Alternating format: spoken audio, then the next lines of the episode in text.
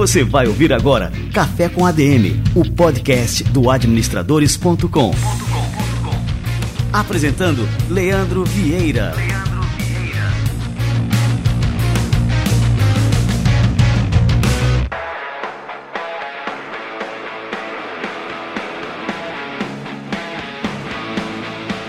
Fala galera, está no ar mais um Café com a DM, a sua dose de cafeína nos negócios. Estamos começando o nosso episódio de número 330. E hoje eu vou contar aqui uma história simplesmente inacreditável. Eu vou receber o Ricardo Trajano e a gente vai aprender aqui com ele o que fazer quando o improvável acontece. O Ricardo Trajano foi o único sobrevivente de um acidente aéreo que aconteceu em 1973. Ele vai contar pra gente tudo que ele lembra até o momento do pouso forçado e vai fazer também uma reflexão sobre como tudo na vida e nos negócios pode adquirir contornos imprevisíveis. Daqui a pouquinho o Ricardo Trajano chega por aqui, fica ligado.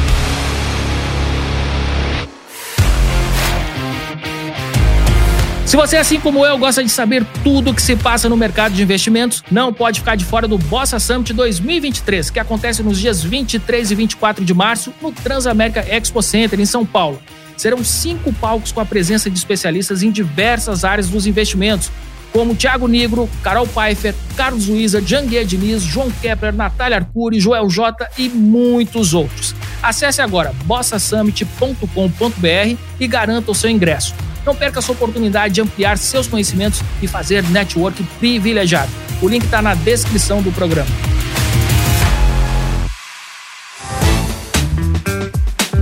Olha só, se você quer ficar por dentro do que rola no setor financeiro e bancário, conhecer as novidades tecnológicas, inovações e as medidas dos bancos para combater fraudes e crimes virtuais, siga o nosso podcast parceiro Febraban News. Toda quinta-feira eles recebem especialistas da área para trazer informações quentes e deixar você atualizado. O Febraban News é apresentado pelos jornalistas João Borges e Mona Dorf. Ouça agora o podcast na sua plataforma de áudio preferida e aproveite para seguir a turma por lá.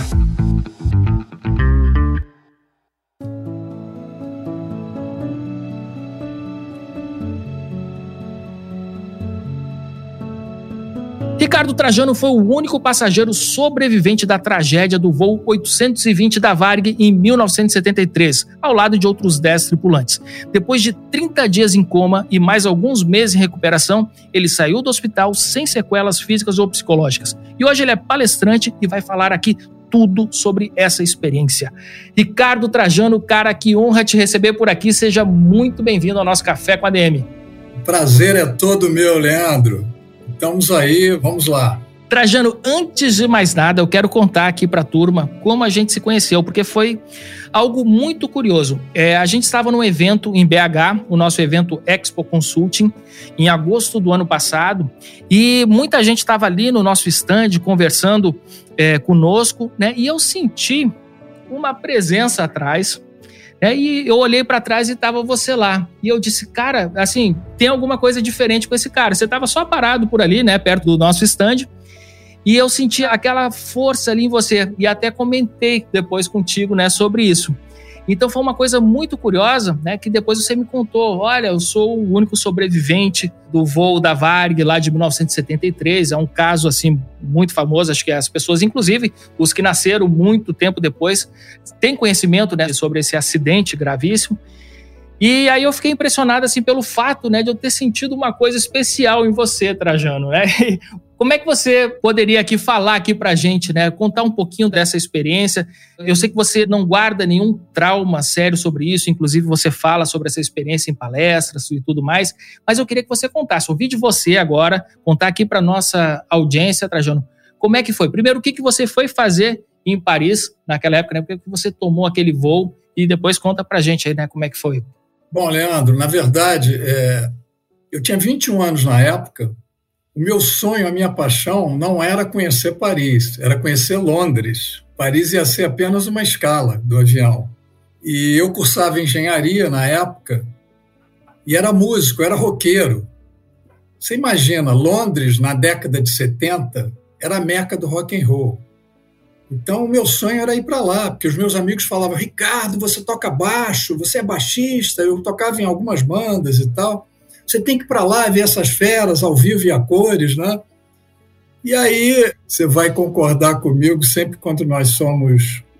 Eu acho que era a minha primeira viagem para o exterior, na verdade que aquela época era algo muito difícil, né? Inclusive, assim, fazer uma viagem para o exterior. Né? Não, naquela época, Evandro, era um evento você fazer um voo para fora. Além de ser muito caro.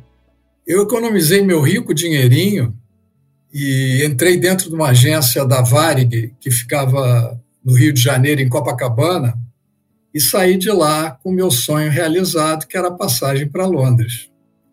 E esse avião, era a companhia era a Varig. A Varig, naquela época, era a única companhia brasileira que fazia voos internacionais. Naquele tempo não tinha TAM, não tinha Latam, não tinha Gol, não tinha Transbrasil, não tinha nada disso. Era a Varig. E era um Boeing 707 da Varig, que partiria do Rio de Janeiro, faria uma escala em Paris e chegaria ao seu destino, que era Londres. E o interessante é que no dia do embarque, normalmente esses voos da Varig eram noturnos esses voos internacionais. Vários aviões decolavam entre 22 horas até uma da manhã, mais ou menos. Meu voo estava marcado para meia-noite e eu simplesmente cheguei no aeroporto 5 horas da tarde. Não preciso dizer que eu fui o primeiro passageiro a chegar lá, super ansioso, passageiro de primeira viagem, mas tinha um outro motivo também de eu chegar mais cedo eu lia e as pessoas me falavam também que quando acontecia um acidente aéreo, a cauda do avião, a traseira do avião, era a parte que ficava mais protegida. Isso, não sei se você já ouviu falar de, dessa história, quando acontecia um não. acidente aéreo. E aí eu falei, poxa, eu quero ser o primeiro, porque naquele tempo, quando você fazia o seu check-in, você também escolhia o seu lugar. E aí eu falei, eu quero ser o primeiro a chegar lá para escolher o meu lugar lá atrás. Aí cheguei para a atendente e disse, olha, eu quero a última poltrona, por favor. Ela falou, Ricardo, não vai ser possível porque, uh, Leandro, a tripulação da eh, a tripulação de um Boeing naquele tempo, só para você ter ideia, eram 17 tripulantes que voavam. Era muita gente. Então, a última fileira era para eles descansarem, o pessoal da tripulação, era reservada para eles. Ela falou: ah, tem a penúltima, fileira 27, tudo bem? Eu falei: claro, ótimo. E aí, já dentro do avião, avião super lotado, existiam apenas duas poltronas vagas e essas duas poltronas vagas em todo o avião eram as minhas duas poltronas laterais. Ninguém viajava do lado dela, ninguém ocupava elas, a verdade. E para mim foi ótimo, porque eu sou grandão, tenho 1,92m, estava na classe econômica. Poxa, você imagina. E na minha frente viajava um cantor muito famoso, não sei se você já ouviu falar, mas a velha guarda já ouviu falar que é o Agostinho dos Santos. Claro, com certeza. Era um cara muito famoso.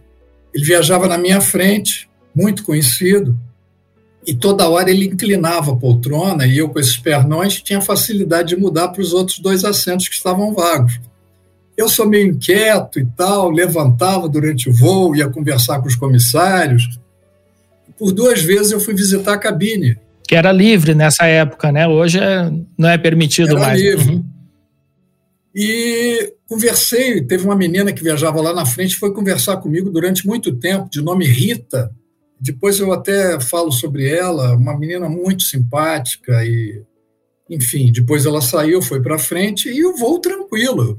E faltavam cinco minutos para chegar no aeroporto de Orly. Naquele tempo só tinha Orly, o Charles de Gaulle, dois anos depois que foi aberto e já estava em procedimento de descida, e começou uma fumaçazinha pequena atrás de mim na projeção do toalete, muito insignificante. O comissário foi lá, voltou, foi lá.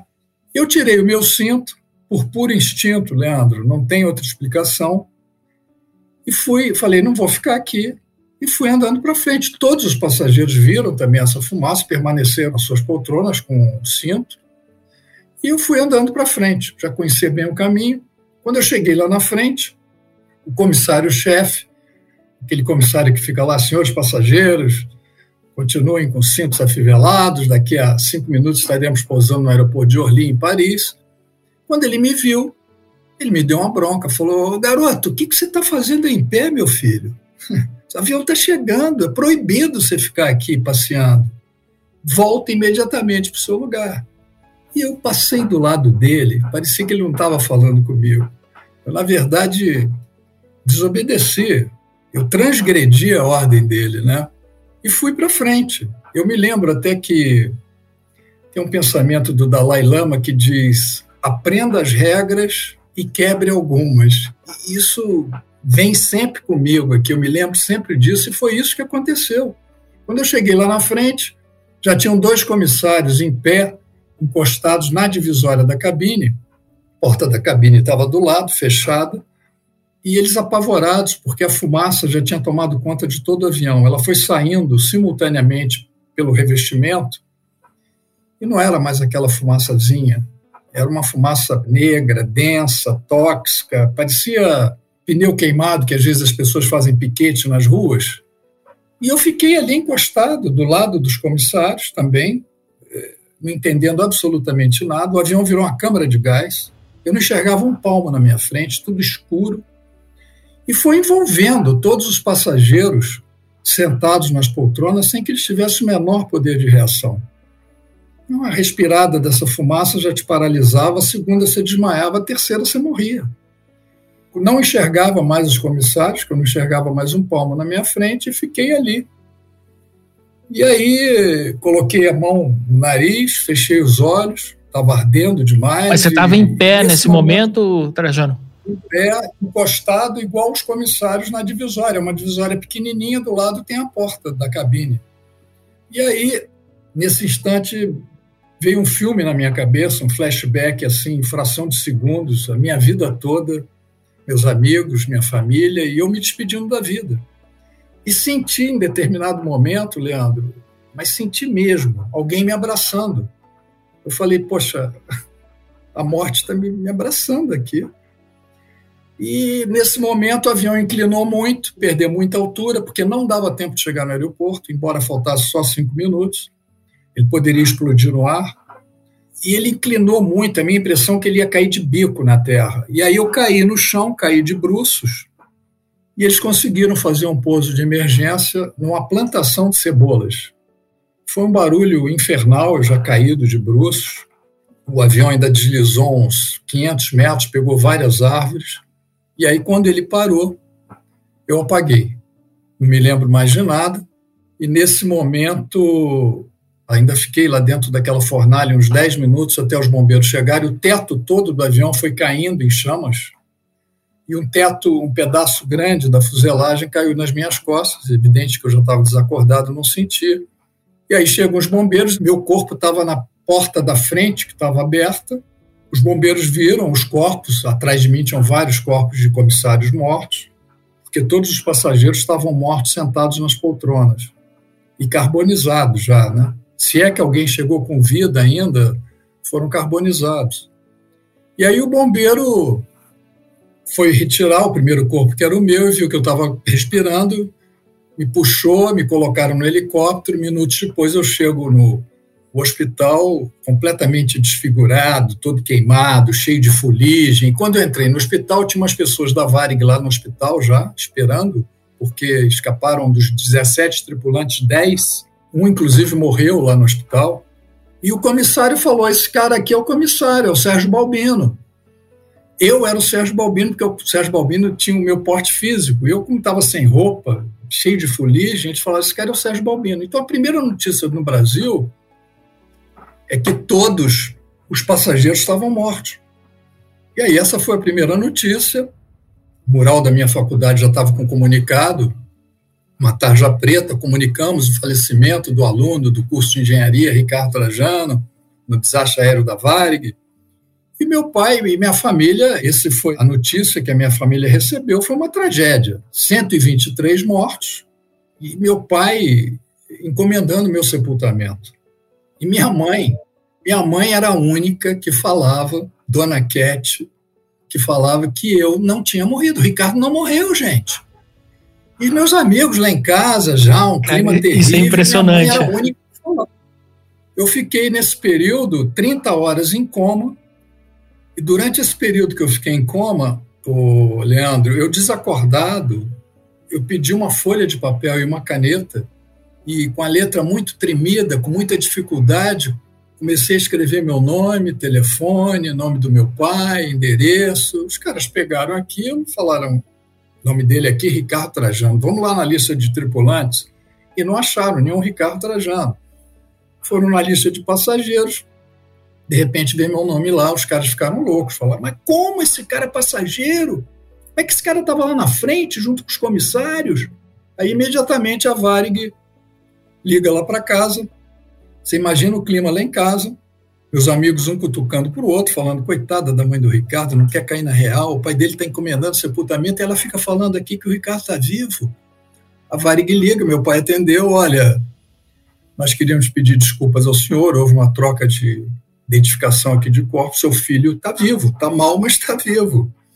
E aí, de um velório lá em casa, Leandro, virou uma grande festa. Minha mãe imediatamente levantou do sofá, dando bronca em todo mundo. Eu não falei que meu filho estava vivo. Cara, eu imagino, assim, é difícil até de imaginar qual que foi a reação né, de todo mundo com essa notícia, mas a felicidade deve ter sido uma coisa imensa, né, nesse momento que souberam que você estava vivo.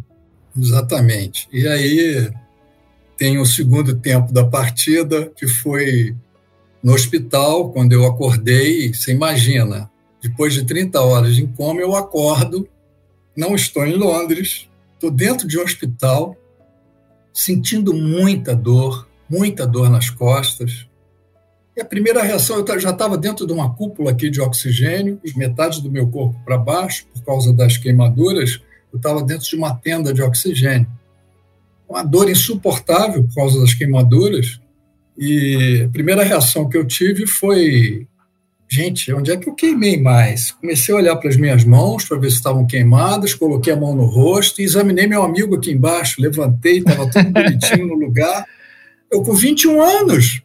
Falei, porra, beleza! Então, olha a maneira como eu comecei a pensar. Essa visão otimista, né? Perfeito. Exatamente. Impressionante. Para os engenheiros é o nosso V0, velocidade inicial de todo um pensamento e uma energia positiva que caminharam comigo ao longo de toda a minha difícil e lenta recuperação, Leandro. Eu imagino. Agora eu queria te perguntar, assim, quando você acordou, é, você tinha consciência do que tinha acontecido ou isso veio depois? Não, veio tempos depois, tempos depois que eu digo assim, fui mastigar, porque você imagina, eu acordo no hospital, a minha cabeça, você pega aquele quebra-cabeça de mil peças, me faltam dezenas de peças para eu colocar ali. E elas começam a ser colocadas aos poucos. Ah, eu estou no hospital, aconteceu alguma coisa, por que, que eu não estou em Londres? E aí você começa a raciocinar um pouquinho, meio grog também, imagina. Todo entubado já, porque quanto ao meu estado de saúde, Leandro, os médicos, eu fiquei sabendo isso tempos depois, né? Os médicos não me davam uma semana de vida. A minha primeira radiografia de pulmão era como se fosse um atestado de óbito. Eu estava com edema pulmonar generalizado, hemoptise, que é a infecção de todos os brônquios, pulmão, estavam todos infeccionados, fazia com que eu expelisse a todo instante pela boca sangue envenenado cuspindo, tossindo. Eu estava com taquicardia, 160, 180 por minuto, fiquei assim por muito tempo, dezenas de transfusões de sangue. Eu estava num estado caótico e a minha queimadura profunda, queimadura de terceiro grau, os médicos apavorados que podiam infeccionar os rins, que era aqui nas minhas costas, e com isso eu teria até menos tempo de vida. Enfim, mas desde os primeiros dias de internação, Leandro, eu procurava extrair dentro daquele ambiente pesado, conturbado, que é um CTI, as coisas boas que me rodeavam. Eram coisas aparentemente banais, mas sempre carregadas de uma força que me alimentavam e que me davam forças para lutar pela vida, parecia estar próxima do fim.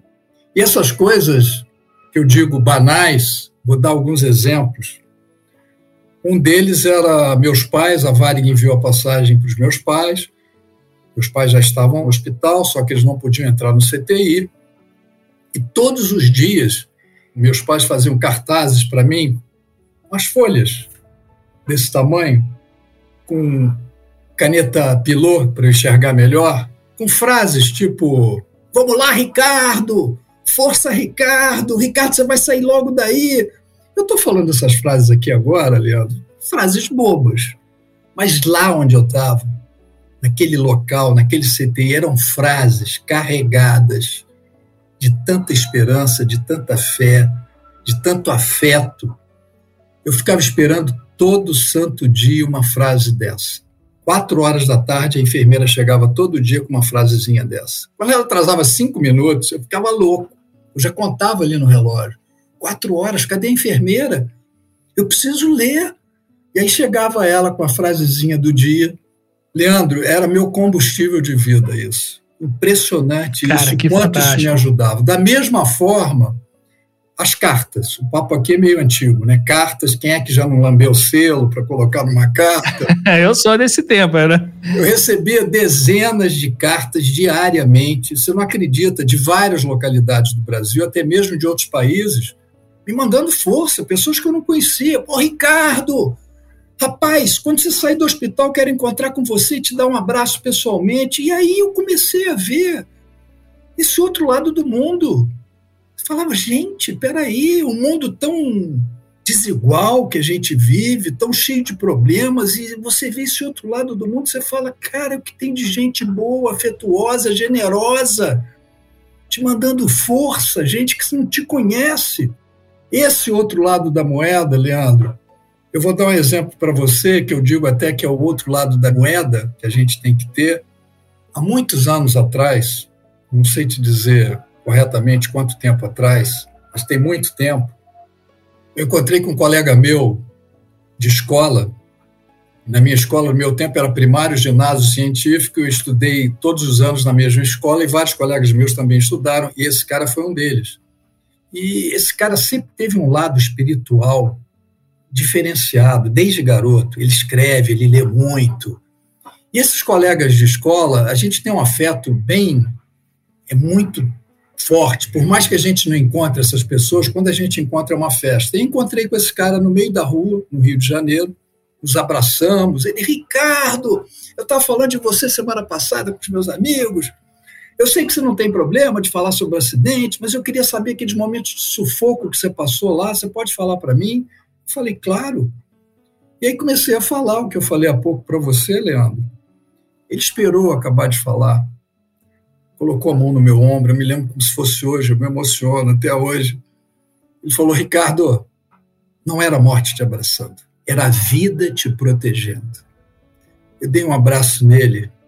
Olha que coisa linda aí, cara. Eu falei, cara, você me nocauteou aqui no meio do ringue, eu caí aqui, comecei a chorar. Eu falei, cara, não era a morte me abraçando, era a vida me protegendo, era a mão de Deus ali me dando um abraço, era o meu anjo da guarda ali me protegendo. Olha que coisa linda. E eu sempre falo, inclusive nas palestras, o quanto é importante da gente ter a nossa moedinha. Não precisa ser a moedinha número um do Tio Patinhas, aquela de sorte, não, mas a nossa moedinha da gente sempre procurar ver o outro lado, porque a gente acostuma a falar só um lado um lado da vida, ah, porque é isso, isso e isso. Você esquece de virar e ver que tem saídas para gente nessa vida. Tudo tem saída, gente. Tudo. Então, isso para mim marcou demais. E a outra coisa que eu digo também aparentemente banal, esqueci de trazer uma aqui para mostrar fitas cassetes, papo aqui meio pré-histórico, né? Cartas, fitas cassetes. Quem que lembra de uma fita cassete? daqueles LPs, daqueles bolachões lá do A, lá do B, ouvir na agulha. E tinha as fitas cassetes que você ouvia no gravador cassete. Eles me mandaram dezenas de fitas com mensagens, músicas, que me ajuda demais. Só que eu, um enfermeiro me emprestou um gravador cassete, mas eu estava no meio do CTI. Eu falei, gente, como é que eu vou ouvir isso? No meio do CTI. E aí tive a ideia de pegar um estetoscópio médico, botar ele na boca do gravador e ficar ouvindo como se fosse um fone. e aí ficava ouvindo aquilo através do estetoscópio, eu até brinco, eu digo que eu fui o inventor infelizmente não patenteei, do Walkman hospitalar, né? Olha, ó, com certeza, cara. Eu acho que veio depois, né? É, o Morita da Sony, que lançou o famoso Walkman, foi em final de 70 para 80. Eu lancei em 73. Tá? Olha aí, tá vendo? Eu sabia que era mais ou menos aí no começo dos anos 80, ali por aí, né? Exatamente. Mas, Leandro, de tudo isso que eu falei, volto a repetir, dessas coisas aparentemente banais, eu chego à conclusão que nós, todos nós, todos nós, somos seres essencialmente simples. A nossa natureza é simples. Não importa quem você é, a sua origem, de onde você veio, sua idade, não importa. Ou se vem aqueles caras chatos, nariz em pé, que a gente conhece vários, apontando o dedo, falando: oh, você sabe com quem você está falando? Né? Deleta essa turma, joga essa turma para o escanteio. Nos momentos mais difíceis, mais importantes da nossa vida, a simplicidade é tudo. A nossa essência, a nossa natureza é tudo. São as pessoas que nos contagiam, Leandro, que nos inspiram, que nos emocionam, que mexem com a gente, não são coisas materiais. É claro, não, tudo bem, eu já fiquei empolgado com algumas coisas materiais, mas você vai ficar um dia, um mês, um ano, depois passa. É como você comprar um carro, carro zero, um carro seminovo, você tira o carro da loja, o carro tem que estar tá brilhando. Você lava o carro dia sim, dia não. Se aparece um amassadinho no carro, sem doida, você fala: ai meu Deus, o carro não vai ser a mesma coisa. Espera passar quatro, cinco, seis meses. Você não vai estar tá nem aí para o carro. É verdade. O carro vai estar tá sujo, o carro vai estar amassado, vai estar cheio de coisa. Se bobear, você vende esse carro e fica andando de Uber. E tem um pensamento, tem muito a ver com o que a gente está falando aqui agora. A vida é uma constante oscilação entre a ânsia de ter e o tédio de possuir. Isso é Schopenhauer, né, cara? Schopenhauer. Oh, Exatamente. Pô, que fantástico, olha aí. Você matou a charada. Fantástico isso.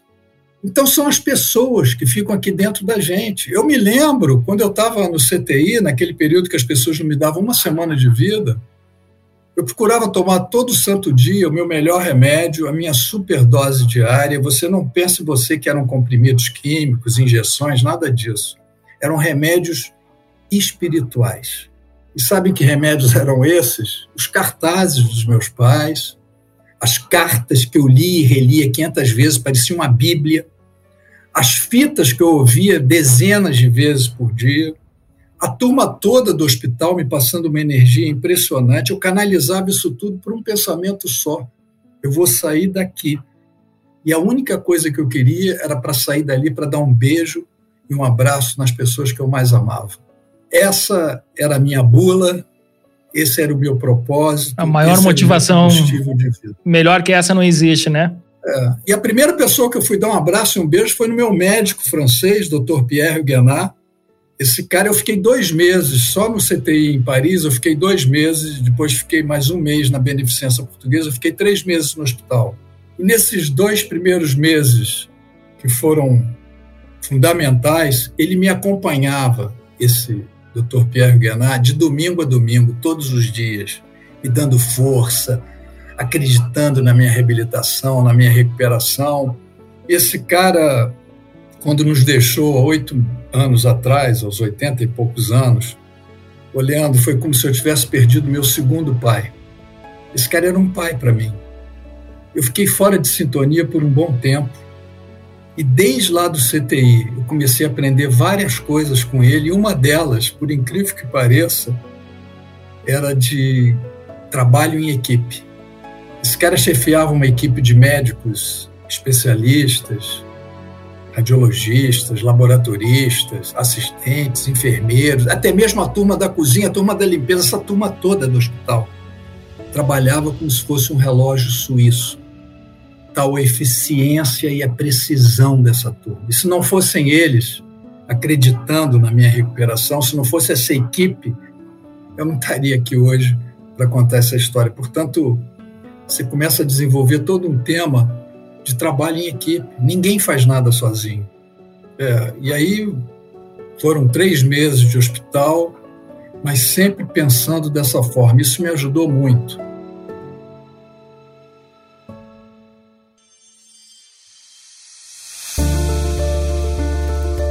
Eu sou simplesmente assim um admirador de toda a tua história e eu queria retomar aqui alguns pontos, né? Quando se passa por uma experiência dessa, lógico, isso marca a tua vida para sempre, né? Você tem um acontecimento que você teve antes muda completamente porque você muda totalmente a sua visão de mundo.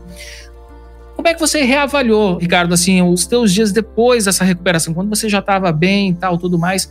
Quais foram as principais mudanças, assim, que você pôde perceber com relação a essa visão de mundo? O que, que você iria fazer da sua vida? Você considerava que estava tendo ali uma segunda chance? Eu não sei, o que, que passou pela sua cabeça depois, quando você digeriu tudo que tinha acontecido com você? Eu passei a valorizar, Leandro, uma coisa que eu não ligava antes, tinha 21 anos de idade, eu passei a valorizar cada minuto da minha vida. Todos os dias eu agradeço aquela figura que está lá em cima, todo santo dia. Tem um pensamento que me acompanha desde a época do acidente, Leandro, que diz o seguinte: nunca se dê por vencido. Porque quando você pensa que tudo acabou, é o momento onde tudo recomeça. Esse pensamento é de um roqueiro, tá? Era do Jim Morrison, era um cantor que morreu aos 27 anos, que escrevia muito, era The Doors. The Doors. E ele escreveu vários poemas, e um desses pensamentos foi esse. E quando eu estava lá, eu pensava muito nesse pensamento. Nunca se dê por vencido, porque quando você pensa que tudo acabou, é o momento onde tudo recomeça. Eu tenho certeza absoluta que é possível recomeçarmos a vida após esse acidente que eu tive, após fracassos e traumas que passamos pela vida, né? após essa pandemia louca que eu digo que a gente estava dentro de um grande tsunami e que, na verdade, felizmente, o mar está lá no nosso pé, né? até mesmo, Leandro, após uma perda. Portanto, eu, Ricardo, após o acidente, vivo o presente. Isso é uma coisa fundamental que eu sempre penso. O passado, é claro que o passado foi importante para mim, aprendi com os meus fracassos, com as minhas vitórias, tristezas, mas eu não fico remoendo o passado, eu deixo ele lá quietinho. E o futuro, olha, são 16h44. Eu não sei o que, que vai acontecer nesse mesmo horário amanhã comigo. Portanto, a gente ficar muito apegado ao passado, eu digo que é uma ponta da depressão. Mas não confunda esses apegos que eu estou falando é, com saudade. Não é isso.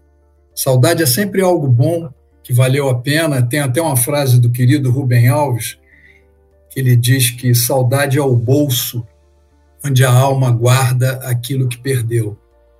E é verdade. Então não são saudades, são outras picuinhas que você fica lá remoendo no passado. Ai, por que, que eu não fiz aquilo? Ai, por que, que eu perdi dinheiro naquele negócio que eu coloquei? Por que, que eu conheci essa pessoa que foi tão má para mim? Foi um problema. Meu amigo, se você ficar remoendo, ficar pensando nisso até hoje, a sua vida vai virar um inferno. Portanto, a depressão é o excesso de passado, é claro que tem tratamento para isso, é evidente, mas é o excesso de passado. E ansiedade, da mesma forma, é o excesso de futuro. Eu costumo dizer que nós temos uma unidade da vida, se chama unidade, nós temos várias unidades de medição, de quantidade de litros, de água, mas a nossa unidade da vida, qual que é a nossa unidade da vida? É o nosso presente, é o nosso dia, são as nossas 24 horas, essa é a nossa unidade da vida. Se você me permite, eu tenho uma receita de bolo imaginária aqui na minha cabeça é o meu bolo da resiliência com recheio de antifragilidade. Ó, oh, já, já, já curti essa receita, manda aí. Esses ingredientes que eu vou citar agora são ingredientes que me ajudam diariamente a colocar em prática, a pensar, o mais importante desse ingrediente. São vários ingredientes aqui que eu vou citar, mas o primeiro, o mais importante, é de não se vitimizar. O segundo ingrediente é o otimismo. Eu não estou falando para você ser aquele puta otimista, não é isso não, mas que você tenha um pouquinho de otimismo, que dê para você colocar numa colher de sopa, essa colher de sopa você vai jogar lá junto com os ingredientes. Já é o suficiente. Boa. Você tem esse pouquinho de otimismo. Terceiro ingrediente, por incrível que pareça, é o bom humor. Leandro, quando eu estava naquele CTI, dois enfermeiros cuidavam de mim diariamente. Eles apareciam sempre na minha frente com um bom humor e uma energia. Você não acredita. E os caras estavam num ambiente hostil, um ambiente pesado, conturbado, que é um CTI, eles apareciam lá com bom humor. Eu falei, gente, eu tenho que ser que nem esses caras. Eu tenho que aprender a ter esse bom humor. E graças a Deus, desde lá do CTI, eu procuro sempre cultivar isso aqui dentro de mim, esse bom humor. Você pode ter certeza que o bom humor renova a esperança, com certeza. Quarto ingrediente: empatia. Aquela mão dupla que a gente tem que ter com as pessoas, aquele abraço, aquele olhar, aquele toque. Isso é fundamental, cara. Você está realmente no lugar da pessoa, você ter compaixão isso é fundamental. E o quinto ingrediente é a autoconfiança, você acreditar em você, acreditar que você é capaz, acreditar nas suas crenças, acreditar no seu taco. E aí você tira esse bolo bonito, cheiroso, do forno, saboroso, e você ainda coloca uma canelinha de ousadia. Ousadia para a gente criar, ousadia para a gente empreender as nossas ideias. Eu só queria voltar ao primeiro ingrediente, que é de não se vitimizar, Sabe o que é isso, cara? Para de se achar um pobre coitado, para de ficar chorando pelos cantos, para de achar que o mundo está contra você, para de dizer a todo tempo que você não tem tempo para nada, para de colocar a culpa nos outros, no seu vizinho. Você está cheio de saúde, meu camarada. Levanta, sacode a poeira e dá volta por cima, lembra? Levanta e segue em frente, sempre evoluindo me lembro da doutora Ana Beatriz Barbosa, já dizia: a evolução é o nosso pilar principal do sentido da nossa vida. Para que a gente possa evoluir, nós temos que sair da zona de conforto. E a zona de conforto, você sabe que é um apelido bonitinho que deram para preguiça, né? Oh, total acordo aqui, cara. para que a gente possa evoluir, nós temos que usar outros circuitos que estão no nosso cérebro e que são pouco utilizados, que são os circuitos da empatia, da gentileza, da gratidão, da satisfação, da generosidade, da solidariedade e o circuito da compaixão. Ah, as pessoas falam muito sobre essas virtudes que eu acabei de falar, mas sabe o que, que acontece, Leandro? Poucas delas praticam.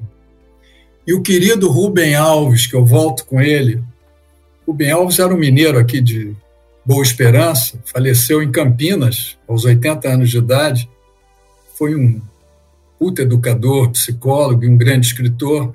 E o Leandro fala uma frase que sintetiza muito isso que a gente está falando. Milho de pipoca que não passa pelo fogo será sempre milho de pipoca.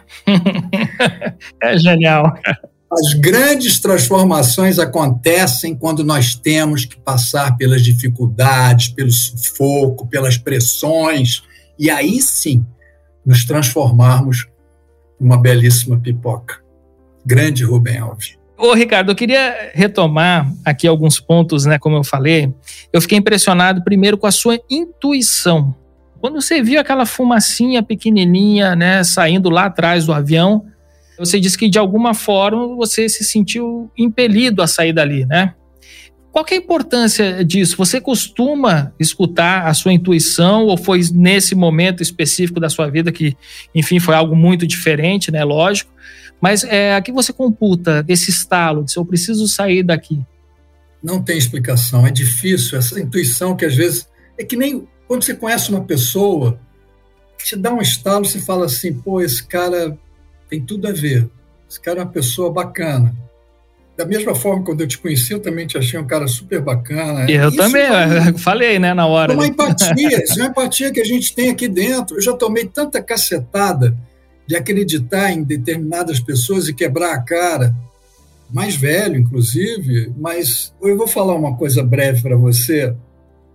Você pode me chamar de louco, mas eu adoro aviação.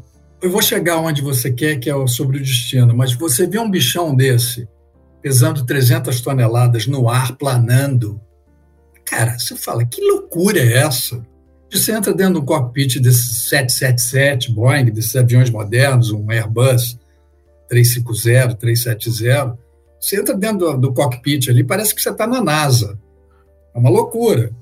E o avião continua sendo o segundo meio de transporte mais seguro do mundo, que o primeiro é o elevador, o segundo é o, o avião, depois vem o resto.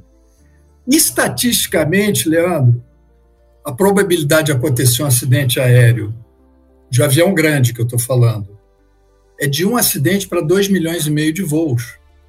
É como eu pegasse você e falasse, Leandro, a partir de amanhã você vai viajar todos os dias da sua vida dentro de um avião. Você ia precisar de 8.100 anos para que acontecesse um acidente com você. Mas eu, eu estava num desses voos. E aí eu queria entrar num papo que a gente poderia ficar aqui a tarde toda, que é sobre o destino. Eu vou tentar dividir o destino em dois pontos bem distintos. O primeiro são as pessoas que acreditam que já nasceram com o destino traçado, então elas adoram ficar de braço cruzado, achando que as coisas vão acontecer com ela.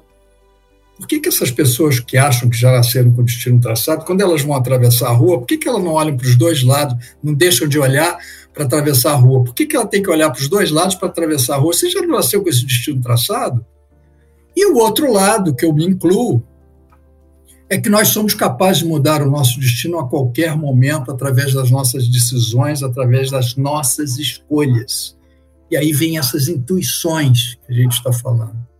O velho Shakespeare já dizia: o destino é que embaralha a carta, mas somos nós que jogamos, nós que vamos jogar.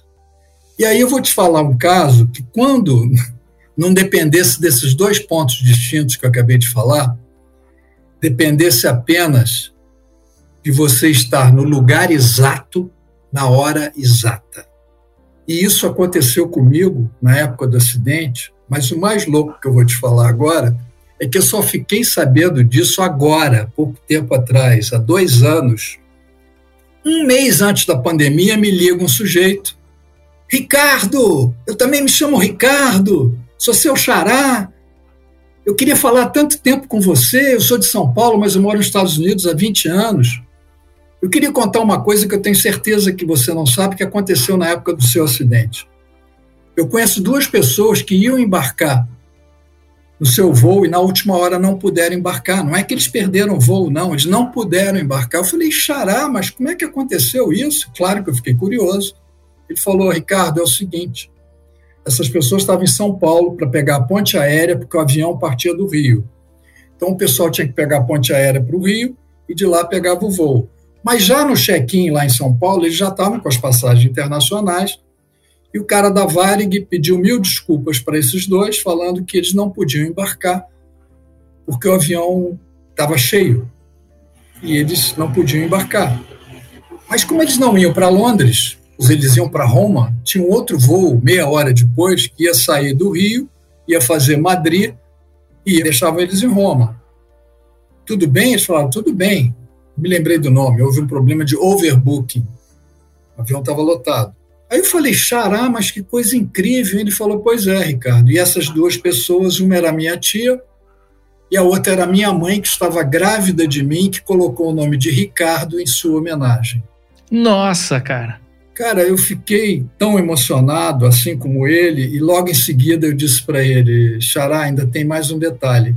As duas poltronas que estavam vagas em todo o avião, estavam do meu lado as duas poltronas. E essas poltronas, com certeza, era da sua mãe e da sua tia. Cara, eu tô todo arrepiado aqui. Feito... Impressionante, cara. A Varig deve ter feito uma confusão, porque não tinha computador na época, dizendo que o avião estava lotado, mas estava lá os lugares dela. E se elas estivessem viajando do meu lado, na hora que começou aquela fumaçazinha, talvez por não querer incomodá-las, eu ficasse ali esperando, assim como todos ficaram ali sentados não teria essa intuição que você tinha falado. Não teria. E se eu ficasse ali, eu não estaria aqui hoje para contar essa história. Então, eu pergunto para você: o que, que é isso? Seu destino, seu acaso, seu uma força divina? Que história é essa? Cara, eu acredito que deve existir algo além disso aqui, não é possível. Porque não, não tem outra explicação, né? E, e você saiu dessa, a gente está falando desse caso, também não por acaso, 50 anos depois, a gente está aqui em 2023, isso aconteceu em 1973, exatos 50 anos atrás. E, e, você, cara, não teve nenhuma sequela. Como eu falei aqui, a gente já tinha conversado sobre isso antes, né? Você não guardou nenhum trauma. Você acabou de falar que gosta de, de aviação. Inclusive, você foi, né? Você fez essa viagem um ano depois de primeira classe, né? Patrocinado pela Varig, não foi? É, na verdade, o negócio não foi muito bem assim, porque quando eu cheguei, um ano e pouco depois, eu voltei na mesma agência da Varig, onde eu tinha comprado meu sonho, a minha paixão, a passagem para Londres. Não me identifiquei, sentei lá e pedi para a atendente: olha, eu gostaria de uma passagem para Londres com escala em Paris. Imediatamente ela passou o preço da passagem. Eu falei: não, não, agora eu queria falar uma coisa para você. Sabe aquele acidente que aconteceu um ano e pouco atrás? Sobreviveu um passageiro? Esse passageiro sou eu. Ela regalou o olho. Eu falei: pois é, deixa eu te falar uma coisa. Eu economizei meu rico dinheirinho, comprei a minha passagem cash, à vista, ida e volta, não cheguei nem na primeira escala da ida. Você não acha que a Varig tinha que me dar outra passagem?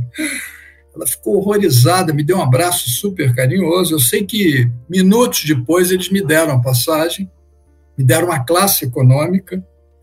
E aí, no dia do embarque, embarquei com um grande amigo meu que mora no Rio até hoje, tem um programa na rádio, Ronca Ronca, Maurício Baladares.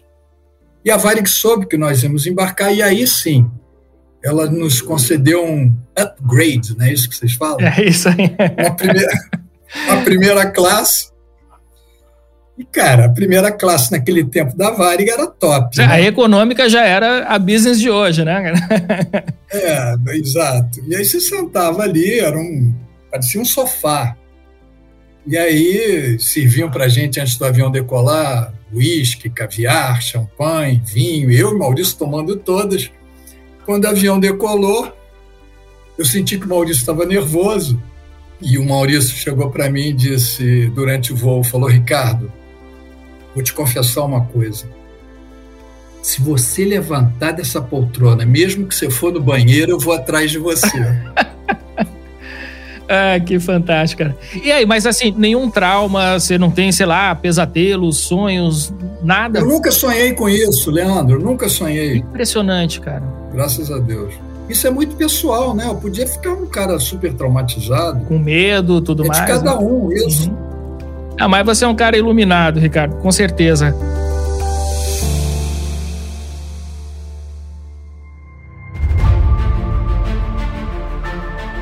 Os estoicos, né, eles têm um exercício que eles praticavam muito que se chamava o memento mori, né, que é para você se lembrar da morte, né? Lembra-te da morte. Para quê? Para você saber que você é finito, que de uma hora para outra você pode não estar mais aqui. E no momento que você tem essa consciência, você passa a enxergar e a viver a vida de uma forma completamente diferente. Se você soubesse que amanhã ia ser seu último dia, com certeza você não ia viver o dia de hoje de uma forma banal. Né? Você ia valorizar cada minuto, como você falou, passei a valorizar cada minuto da minha vida. E a pessoa passar por uma experiência como essa, Ricardo, né? Isso é o memento mori na prática. Você viu ali a morte de perto, sabe como nós seres humanos, né, estamos sujeitos a isso, é de uma hora para outra não estar mais aqui, e isso tudo dá um contorno completamente diferente para a vida, né? É, eu digo sempre que as nossas vidas, como você falou, pode mudar de uma hora para outra, quando a gente menos espera. A minha vida mudou em três minutos dentro de um avião. Impressionante. Estava chegando já, né, cara? É, na escala. Voo tranquilo. E eu digo sempre para as pessoas, eu às vezes falo isso nas palestras, que tudo nessa vida passa, tudo. Os momentos bons, os momentos ruins. A nossa única constante é a mudança. Tudo é muito breve, tudo é muito efêmero. Portanto, eu digo sempre para as pessoas, não importa a idade que elas têm, vamos ressignificar nossas vidas. Cara, vocês não pegam o carro de vocês mandam para revisão? Você não pega o telefone de você e coloca todo dia para recarregar? Recarrega aqui dentro você, lubrifica a sua mente, mude alguns valores de vida, seu sentido, seu propósito da vida. Eu lembro sempre as pessoas daqueles cartazes dos meus pais que me alimentavam diariamente. Eu falo, escreva algo para sua família, para os seus amigos, no seu trabalho, escreva um bilhete, uma simples frase para os seus colegas de trabalho. E eu acho que aqui dentro da gente, Leandro, nós temos uma chave de energia, e que essa chave de energia eu chamo carinhosamente do nosso disjuntor. Só que para a maioria das pessoas esse disjuntor está desligado, está lá no off. Liga essa porcaria, liga esse disjuntor, coloque ele no on para funcionar, porque essa chave da energia se chama gratidão. Será que alguém não está precisando dessa energia, não está precisando de um estímulo, de um simples abraço aqui agora? Eu digo sempre: não deixem as coisas para depois. Meu amigo, que eu quero até conhecê-lo aqui pessoalmente, já falei com ele com mensagens, o Fabrício Carpinejar, ele mora aqui em BH. O último livro que o Carpinejar escreveu é Depois é Nunca. E é verdade se você me dá licença, eu parafraseando o querido Mário Quintana, gaúcho de Alegrete, seu conterrâneo, o Quintana dizia o seguinte: o tempo não pode ser interrompido e a vida é uma tarefa a ser feita. Quando vemos, já são 17 e 4, quando vemos já é sexta-feira, o mês está terminando, o novo ano começando, já se passaram 20, 40, 60 anos. E quando vemos, nos damos conta de ter perdido um amigo, o amor da nossa vida também parte, e de que é tarde para voltarmos atrás. Não pare de fazer alguma coisa que te dá prazer por falta de tempo. Não pare de ter alguém ao seu lado ou de ter prazer na solidão.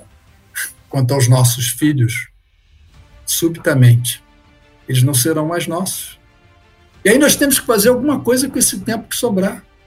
Vamos tentar eliminar o depois. Depois eu te ligo, depois eu falo, depois eu faço, depois eu mudo. Deixamos tudo para depois, como se o depois fosse melhor. Porque não entendemos que depois o café esfria, depois a prioridade muda, o encanto se perde, o cedo se transforma em tarde as promessas são esquecidas, depois os filhos crescem, depois a gente envelhece, depois, Leandro, a vida acaba. Eu digo, faça agora a diferença na vida das pessoas. O nosso legado não é o que a gente deixa para as pessoas, essas coisas materiais, não é isso, mas é o que a gente deixa aqui, nas pessoas, aqui dentro. Isso não tem preço. Essa frase não é minha, mas é do inglês a vida é muito curta para ser pequena. Essa é a frase, eu já contei até aqui no Café com a que é a frase da minha vida. O meu lema de vida é essa frase do Benjamin Disraeli, né? Que foi até primeiro-ministro na época da Exato. Rainha Vitória. A dor passa, a saudade acalma, a decepção ensina, o amor reaparece e a vida continua. Mas eu digo o seguinte: a vida não é medida pelo número de vezes que a gente respira mas sim pelos momentos em que a gente perde o fôlego, que a gente vibra, que a gente se emociona, que a gente enlouquece, quando a gente começa a gargalhar e parece que não vai ter fim nunca, quando a gente morre de raiva, quando a gente chora copiosamente, ou quando de repente aquela pessoa que você mais ama te lasca um beijo de repente. Olha que coisa. Então acho que é por aí. E vida que segue. Sensacional. Muito bem. Para a gente finalizar aqui o nosso programa, a gente tem um quadro Livro da Semana e, pô, eu tô super curioso é para saber qual que é a tua indicação, assim, o que, que você vai indicar para os nossos leitores. Eu já quero deixar para a turma aqui também o livro do Ivan Santana, que se chama Caixa Preta, e lá tem toda a história né, desse acidente, tem fotos suas também, e aí eu deixo já como indicação nossa aqui do programa. Mas eu queria saber uma, uma indicação sua aqui, Ricardo. O que você manda aí para turma?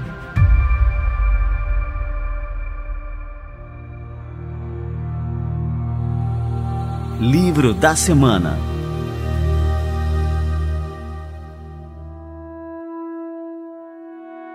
Você sabe que eu, quando comecei a fazer palestra, eu já gostava de ler, mas eu estou lendo muito mais. Aparecem vários insights para você, várias coisas. Eu, aproveitando o que você falou do Ivan Santana, o Ivan escreveu mais de 20 livros. Ele mora no Rio, vira e mexe eu falo com ele. Ele tem 81 para 82 anos de vida, mais lúcido que eu. Impressionante a vitalidade dele. E ele foi o papa do mercado financeiro. Ele trabalha até hoje numa empresa E o primeiro livro que ele escreveu sobre mercado financeiro que fala Os Mercadores da Noite. É sensacional o livro. É um, uma ficção muito bacana. Eu recomendo. Bom, o outro, que é o meu bolo da resiliência com recheio de antifragilidade, que é o Antifrágil, do querido Nassim Taleb. É um livrozinho grosso, mas que vale a pena ser lido, Antifrágil. E tem vários aqui que eu sou fã, da Clarice Lispector. Que bacana. Tem toda a coleção. Foi um super quadro Livros da Semana, né? Bom demais. Todos os contos, todas as cartas, todas as crônicas dela. Clarice, a única coisa que eu lamento é que eu fui descobrir a Clarice tempos depois. A Clarice era ucraniana, veio nova para o Brasil e ela morou também em Recife um bom tempo. Depois ficou no Rio, separou, tem dois filhos, mais ou menos da minha idade. E a Clarice ela faleceu um dia antes do aniversário dela de 57 anos de idade, se não me engano, foi em 1977. Eu tinha 20 e poucos anos, foi logo depois do acidente, e não conhecia a Clarice na época que ela morreu. fui conhecer a Clarice depois e fiquei sabendo, isso que me mata. Eu fiquei sabendo que a Clarice, no apartamento lá do Leme, lá no final do Leme, tem até uma estatuazinha da Clarice com um cachorro assim no, eu fiquei sabendo que a Clarice recebia estudantes na casa dela para conversar e para debater. Poxa, eu falei, cara, por que, que eu não era um desses estudantes na época? Por que eu não fui conhecê-la pessoalmente? Enfim, mas sou fã número um dela. Acho ela muito interessante, muito bacana.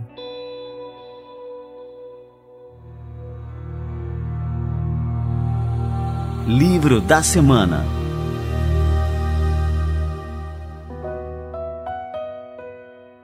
Ô, Ricardo, agora eu queria que você passasse aqui para a turma, rede social, LinkedIn, Instagram, onde é que você está produzindo conteúdo para a galera grudar em você, acompanhar, cara, suas ideias.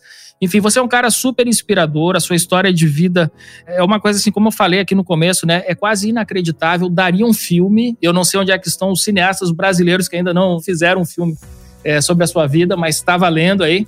Bom, aí eu queria saber aí, o que, que a gente tem que fazer para te acompanhar agora?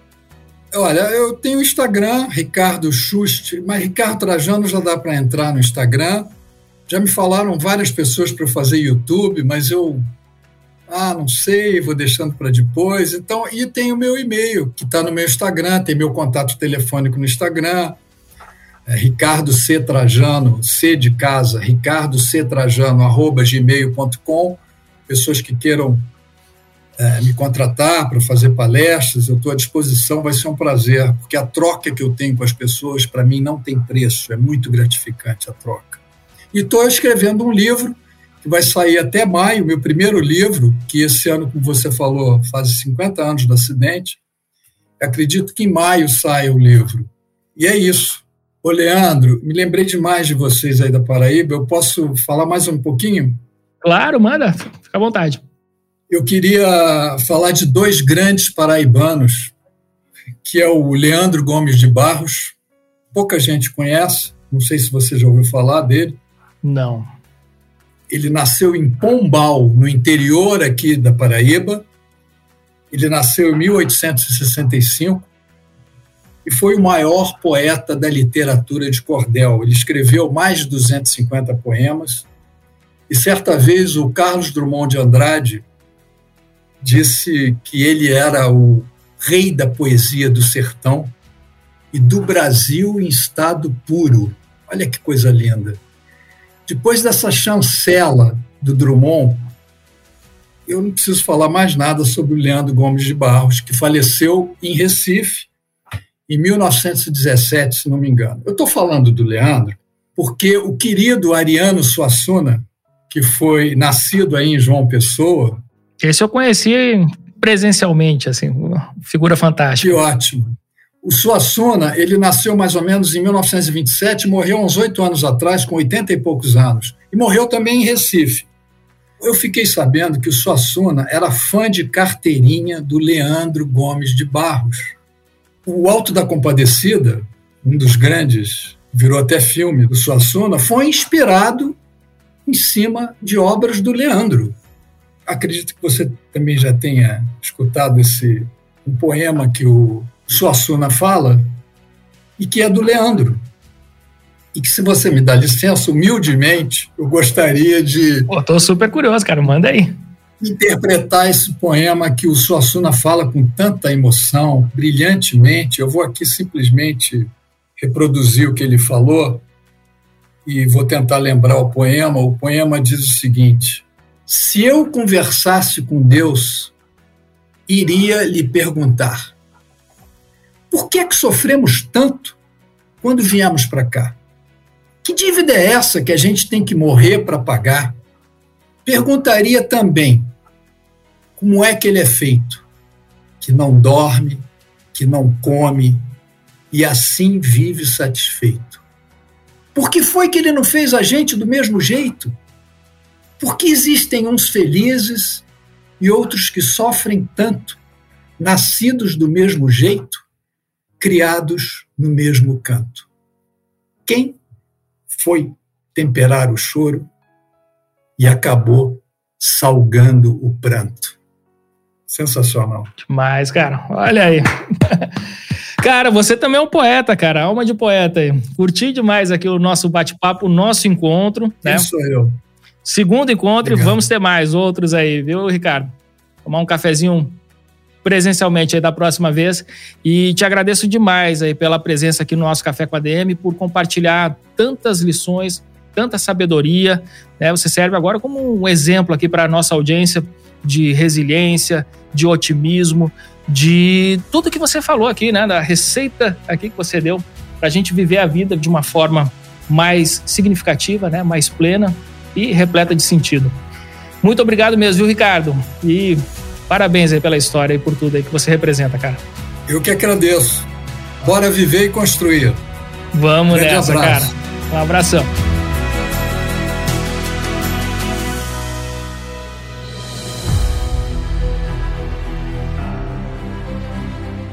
Muito bem, galera. Eu não tenho nem palavras aqui para terminar esse café com a DM de hoje. Me emocionei demais aqui em várias passagens e recebi aqui esse cara que é simplesmente iluminado. Né? Como eu falei aqui, quando eu vi o Ricardo pela primeira vez, senti a presença dele ali naquele ambiente cheio de pessoas e aquela energia dele ali se destacava no ambiente. Eu tenho certeza que você que está aí do outro lado também curtiu demais esse Café com a DM de hoje. Então, vamos fazer o seguinte: compartilha com seus amigos. Botãozinho de compartilhar aqui no Spotify, no YouTube, aperta ali, manda para a galera pelo WhatsApp, por e-mail, por onde for, para que mais pessoas tenham acesso a esse conteúdo que foi realmente fantástico, foi realmente transformador e sei que vai impactar a vida de muita gente e depende de você também aí para compartilhar com seus amigos, com seus conhecidos. Beleza? Turma, na semana que vem a gente volta com mais cafeína para vocês. Combinados então? Então até a próxima semana e mais um episódio do Café com a DM, a sua dose de cafeína nos negócios. Até lá.